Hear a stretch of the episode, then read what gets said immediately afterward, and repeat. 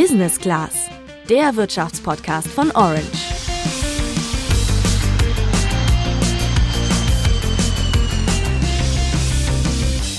Am Sonntag ist es endlich soweit. Die Bundestagswahl steht an und danach wird nicht nur klar sein, welche Partei die Wahl gewonnen hat, sondern auch, welche Partei wie viel Geld bekommt. Denn für jede Stimme kriegen die Parteien bares Cash. Dafür müssen sie bei der Wahl mindestens 0,5 Prozent der abgegebenen gültigen Zweitstimmen erhalten. Das gilt also auch, wenn sie an der 5-Prozent-Hürde scheitern. Ja, jede Wählerstimme ist was wert, beziehungsweise die Gewählten in Form der Parteien bekommen eine gewisse Aufwandsentschädigung dafür. Und zurzeit ist es so, dass wir eine staatliche Parteienfinanzierung haben, die erstmals in diesem Jahr über die 200 Millionen Euro Marke gestiegen ist. Also die Steuerzahlerinnen und Steuerzahler finanzieren die Parteien mit über 200 Millionen Euro im Jahr. Das war Rainer Holznagel, Präsident des Bundes der Steuerzahler. Das ist die Interessensvertretung für alle Steuerzahler.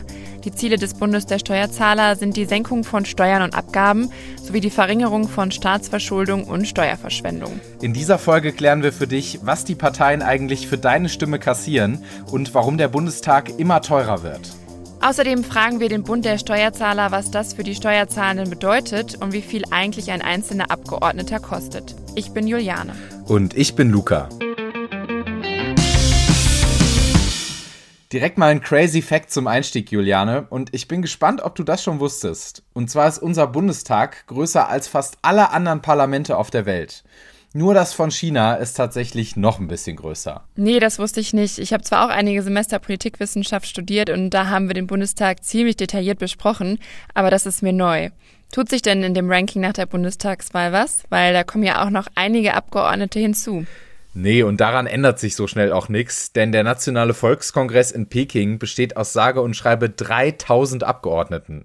Das ist dann schon nochmal eine andere Dimension. Trotzdem ganz schön viel, denn eigentlich sollte der Bundestag ja nur 598 Abgeordnete umfassen. Jo, aber lass uns am Anfang trotzdem nochmal einen Schritt zurückgehen, Juliane. Vielleicht erklären wir erstmal, welche Funktion der Bundestag in unserer Demokratie überhaupt hat. Der Bundestag ist die Volksvertretung des deutschen Volks. Also er stimmt über neue Gesetze ab, schafft oder ändert also die Spielregeln in unserem Land und kann das bis hin zur Verfassung, also dem Grundgesetz tun. Genau, und wer jetzt in den kommenden vier Jahren im Bundestag sitzt und das Volk vertritt, das bestimmen am 26. September wir, also die Bürgerinnen und Bürger, bei der Wahl.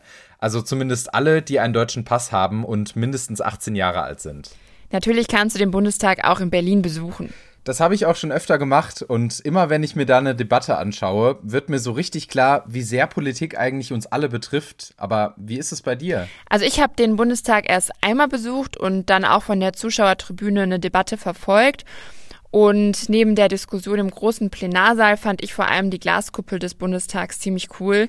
Man hat da ja schon einen sehr guten Blick über Berlin. Das stimmt. Ich glaube, das ist auch echt ein schicker Arbeitsplatz. Nur haben die da ja vielleicht bald gar keinen Platz mehr. Denn eigentlich sollten es ja nur 598 Abgeordnete im Bundestag sein. Es sind aber gerade schon 709 und könnten nach der Bundestagswahl noch mehr werden. Warum sollten es denn eigentlich nur 598 sein, Juliane? Da wird es ein bisschen komplizierter. Also es gibt in Deutschland 299 Wahlkreise. Die sind dazu da, damit die Wahl leichter zu organisieren ist. In diesen Wahlkreisen wählen die Bürger mit der Erststimme eben genau 299 Abgeordnete, also pro Wahlkreis ein. Der Kandidat mit den meisten Stimmen in einem Wahlkreis kommt dann direkt in den Bundestag. Er hat ein sogenanntes Direktmandat.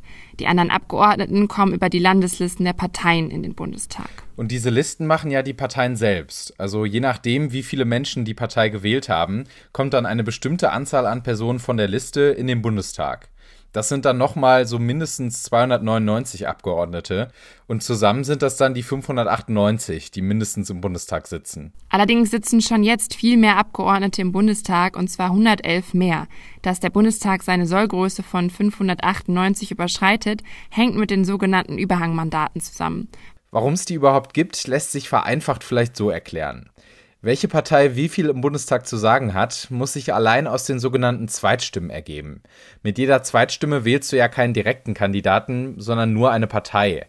Wenn jetzt eine Partei aber in sehr vielen Wahlkreisen über die Erststimme mit ihren Direktkandidaten gewinnt, nach Zweitstimmen aber deutlich schlechter abschneidet, dann ziehen die Direktkandidaten trotzdem in den Bundestag ein. Sie bekommen dann also sogenannte Überhangmandate. Im Parlament müssen aber trotzdem die Mehrheitsverhältnisse gelten, die sich durch die Zweitstimmen ergeben haben. Und um das sicherzustellen, bekommen die anderen Parteien dann als Ausgleich so viele zusätzliche Sitze, bis die Verhältnisse wieder dem Wahlergebnis nach Zweitstimmen entspricht.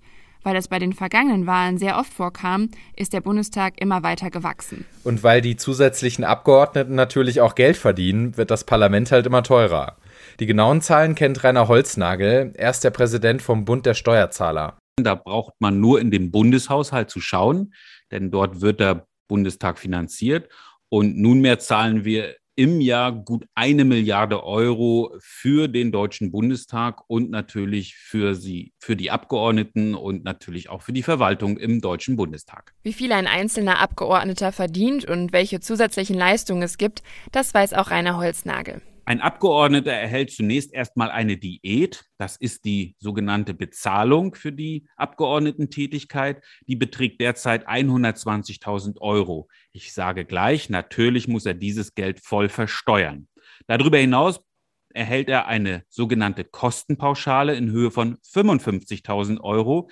Diese Kostenpauschale ist allerdings steuerfrei. Und da reg ich mich schon etwas auf, weil alle anderen Menschen müssen auch ihre Kostenpauschalen versteuern. Die Bundestagsabgeordneten und die Landtagsabgeordneten müssen das an dieser Stelle nicht. Okay, das ist die Meinung von Rainer Holznagel. Zur Erinnerung, er ist Präsident des Bundes der Steuerzahler, setzt sich also unter anderem dafür ein, dass der Staat nicht zu viel Geld ausgibt.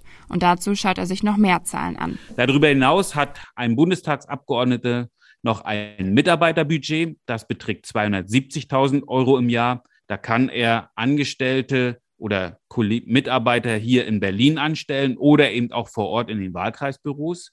Ein Bundestagsabgeordneter erhält auch noch eine Freikarte für die Deutsche Bahn. Die kann er auch privat benutzen.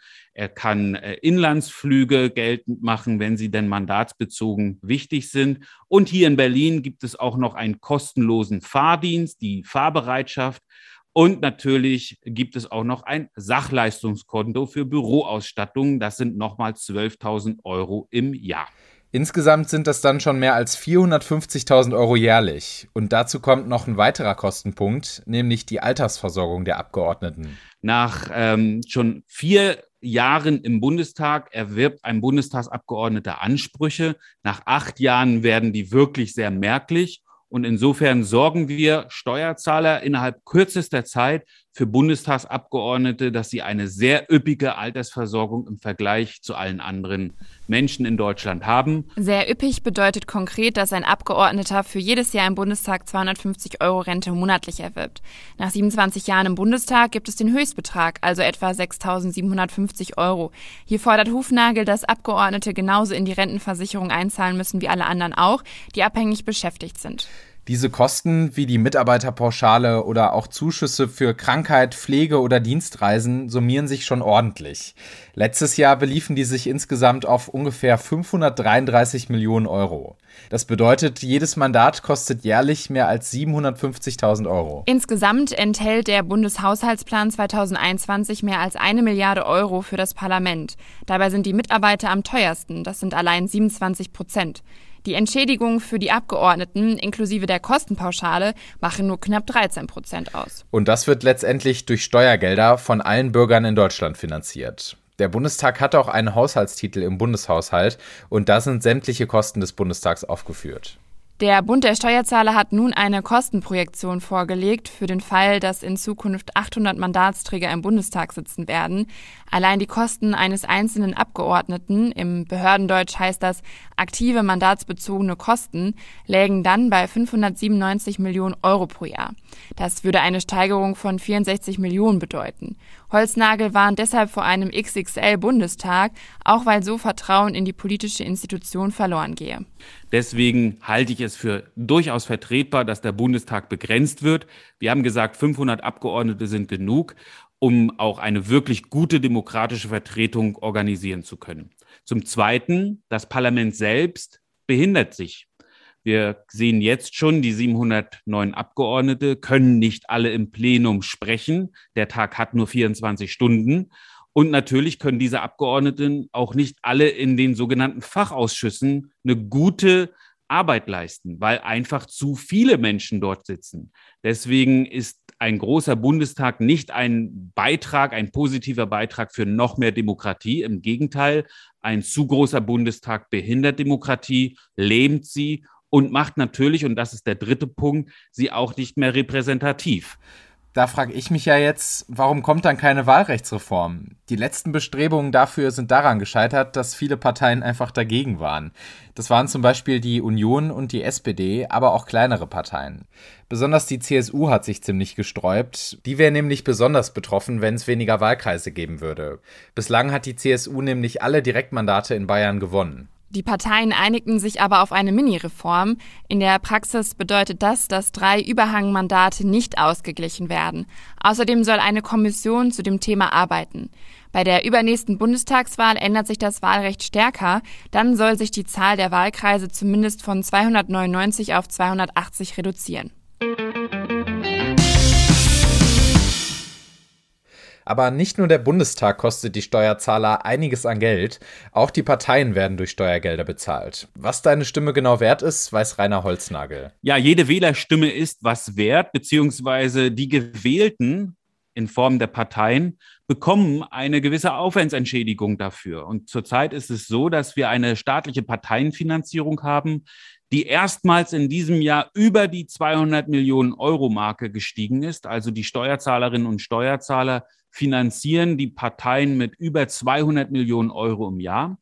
Und wie dieses Geld aufgeteilt wird, das ist natürlich auch maßgeblich daran zu sehen, wie die Wahlergebnisse sind. Und wenn Sie nach Ihrer ganz individuellen Stimme gehen, dann ist es so, dass die ersten vier Millionen Stimmen äh, circa 1 Euro und 6 Cent wert sind. Also 1 Euro und 6 Cent kostet ähm, die ersten vier Millionen Stimmen und alle Stimmen, die darüber hinaus abgegeben werden, sind dann 87 Cent je Stimme wert und dementsprechend wird eine Partei anhand dieses Schlüssels äh, mit der staatlichen Parteienfinanzierung gepempert. Das gilt natürlich pro Partei. Neben diesen staatlichen Mitteln finanzieren sich die Parteien in Deutschland auch über Mitgliedsbeiträge, Beiträge von Abgeordneten an die Parteien, die sie für die jeweiligen Aufgaben nominiert haben.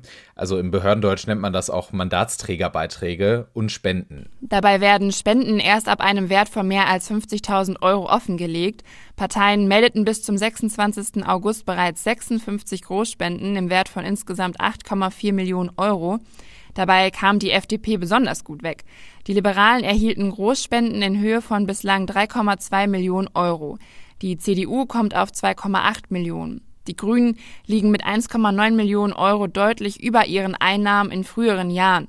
Und die CSU erhielt eine Großspende von 121.000 Euro, die SPD von 100.000 Euro und AfD und Linke meldeten bisher keine Großspenden. Da hat die FDP ja richtig abgesahnt. Mal sehen, wie viele Spenden da noch bis zum Jahresende dazukommen. Damit sind wir auch wieder am Ende unserer Podcast-Folge. Was denkt ihr? Hättet ihr gedacht, dass der Bundestag so teuer ist? Und was haltet ihr von einer Verkleinerung des Bundestags? Schreibt uns gerne über unseren Instagram-Kanal orange-by-handelsblatt und wir freuen uns natürlich über eine Bewertung bei Apple Podcasts. Wir sind dann nächste Woche wieder für euch da. Bis dann, macht's gut. Ciao.